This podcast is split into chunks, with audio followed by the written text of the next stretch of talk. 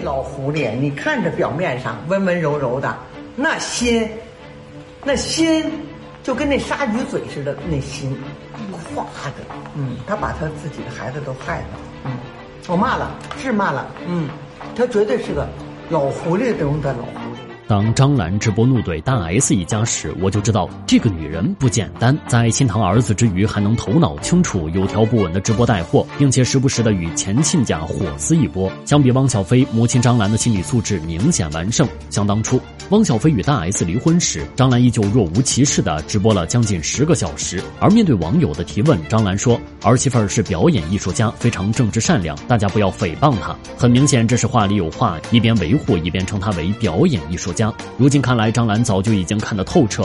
虽然汪小菲看上去不太聪明的样子，但张兰绝不是省油的灯。王思聪曾内涵张兰是个背死猪的，能从一个普通打工妹到女企业家，张兰的跌宕人生有多传奇？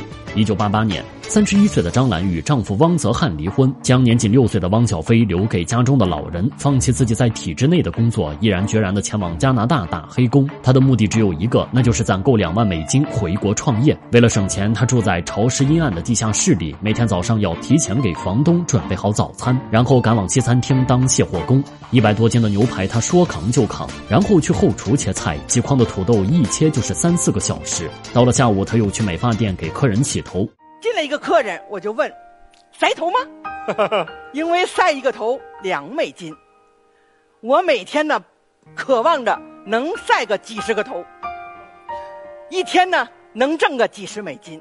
那段时间，张兰最大的精神支撑就是儿子的照片。一次偶然的机会，张兰的表姐偷着为她报名参加华人选美，而张兰也不负众望获得了冠军。可她却没有走选美的捷径，反而更加坚定了回国创业的初心。就这样，熬了两年后，她终于攒够钱回国，在北京开了一家名为“阿兰酒家”的川菜馆。由于在国外学习了先进的经营手段，她知道环境对客人的吸引力有多大，于是就亲自带着几个工人来到四川砍竹子，将餐馆装修成极具风。格的竹楼，就这样凭借独具一格的环境与评价可口的饭菜，阿兰酒楼很快打响了名气，还开了许多连锁店。就这样，张兰凭一己之力让汪小菲成了京城四少。而作为从废墟里爬起来的女企业家，张兰的这份胆识也足以让人佩服。只可惜她对待儿媳的态度却扑朔迷离。如果大 S 没爱过汪小菲，又何必冒着生命危险在四十岁高龄产下二胎呢？二零一六年，大 S 的婆婆张兰在微博分享自己抱孙子的喜悦，只是字里行间全程都在说汪家后继有人，晒出的照片也都是孙子的，却只字不提差点因生儿子险些在手术台上丧命的儿媳。可如果不是因为爱，一向没有封建思想的大 S 为何要如此呢？要知道高龄产妇生孩子是很危险的，加上她原本身体就不好，原本不必做到这个份上，而怀孕时。受的罪与生产当天的危险程度比起来都不算什么。阵阵腹痛让他数次晕倒在手术台上，并且伴随着药物过敏、短暂缺氧以及癫痫发作等危险情况，甚至还在半夜被送进急救室抢救。从鬼门关走了一遭后，他昏迷了十天，醒来后就连记忆都混乱了。然而他所付出的一切都不值得让婆婆在兴奋之余提上那么一嘴。如果二胎不是儿子，可想而知大 S 会受到什么样的待遇。要知道，大 S 一生最重要的事情就是保持自己身为女性。的姣好面容与绝美身材，她曾为了减肥每天只吃几粒米，实在太饿了就大口喝水，再来几口腐乳。就这样，大 S 坚持了好几年。为了让黝黑的皮肤变白，她还吃过不少药物，其中副作用就是全身多处淤青。年轻时也曾因为爱美打过肚脐环，可后来一旁多长出来的一小块肉影响了美感，于是她就拿起剪刀，硬生生把多余的肉剪掉，也不肯摘下肚脐环。把肚脐环拿掉，我就说我不要，我好不容易穿，我绝不拿掉。然后我就这样看，拿出夹子跟剪刀，就把那个肉拉起来，用剪刀剪，然后就唰流血。每次听到大 S 的这个经历，隔着屏幕都觉得疼，很难想象她有多能忍。但最让人佩服的还是她为了给二胎补充营养，打破坚持了十几年的吃素习惯。当时大 S 的爱犬差点因病死掉，于是他就发誓，只要老天不带走爱犬，从此就改吃素。就这样，他从一个食肉爱好者变成了食素主义。坚持了十几年，可因婆婆张兰的一句“太瘦生不出小孩”，她强忍着反胃咽下了一小块肉，后果就是泡到厕所里狂吐。可吐完后还是要硬着头皮喝下油腻的鸡汤，吃着带皮的肥肉。大 S 的倔强与一切原则，在生孩子上全都要靠边站。如果说大 S 没有爱过这个家，她又怎么可能会做到如此地步呢？只可惜两人的这段婚姻并没有走到最后，大家都在关注谁做错了，可却忘了破裂的感情永远不是一个人在犯错。那不说，好好好，对不起，对不起。对不起，对不起，我写，抱歉，不写了啊。坏人，揭开你假面具。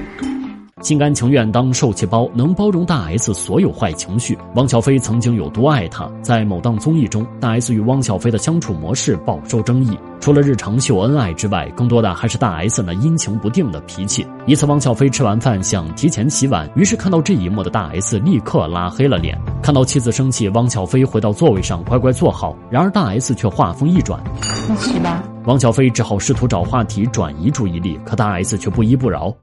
干嘛逃避呀？洗完了是吧？你干嘛不说？好好好，对不起，对不起。好好，对不起，对不起，我洗，抱歉，不洗了啊。好在汪小菲一直顺着他的话说，主动服软，这才避免了一次争吵。还有一次，两人原本相安无事的吃着晚餐，可接下来的对话隔着屏幕都觉得压抑。你还要煮饭吗？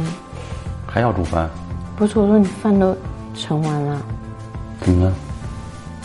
还有一丢丢，你要吃吗？我盛给你。眼看着大 S 情绪不对，可汪小菲还是一头雾水。你为什么那么怕我吃东西啊？不是，我觉得饭这东西。然后我不吃东西，你又一直问我说要不要吃什么，要不要吃？听到这话，汪小菲连忙否定，还主动起身去给大 S 盛汤。可大 S 并不领情，直接说自己不吃了。汪小菲只好再次坐下等着他用餐。然而你以为这就完了，可实际上大 S 心里怨气只是刚刚开始。你明明是做餐饮的，为什么不让你的老婆吃东西呢？你昨天还不是把我煮的咖喱吃掉？只管州官放火，不许百姓点灯。我怕放在那儿，晚上又被别人给吃了。你说的就是我吧？不是。看似只是几句简单的对话，却处处充满针对性，还揭露了两人的生活方式很难融合。我觉得咱们没必要过这种极端的生活，你知道吗？要不然就不吃，要不然就吃。那么多，我觉得应该健康饮食。我觉得是饿就吃，不饿就不吃啊，这样不健康吗？所以我现在不能吃了，是不是？随你啊，你想吃吃呗。我的人生没有在随我啊，都是随你。其实从这里就能看出，两人的性格完全不一样，一个想的太少，一个却总是想的太多。这样窒息的相处模式，也难怪会以离婚收场。有网友戏称，但凡汪小菲能拿出当时与张雨绮互删的勇气，都不至于在这里低声下气。事实上，汪小菲对大 S 的包容远不止此。当陈妍希放弃老家的一切远嫁陈晓时，汪小菲还在频繁往返北京与台湾。在这段十几年的婚姻中，大 S 以北京气候太过干燥为由，直接带着孩子在台湾老家生活，这也就苦了汪小菲。他要在两地来回坐飞机奔波，以至于光是飞机票就攒下了七百多张。如果计算成时间，汪小菲有三千五百个小时是在天上飞。或许因为这种长时间的奔波，导致两人没有家的感觉，才分道扬镳。只不过却选错了方式。如今两人彻底从昔日令人羡慕的情侣，闹得成了仇家，只是苦了两个孩子。然而在这场感情风波中，究竟是大 S 做的太过分，还是汪小菲仁至义尽？或许当事人也说不清楚。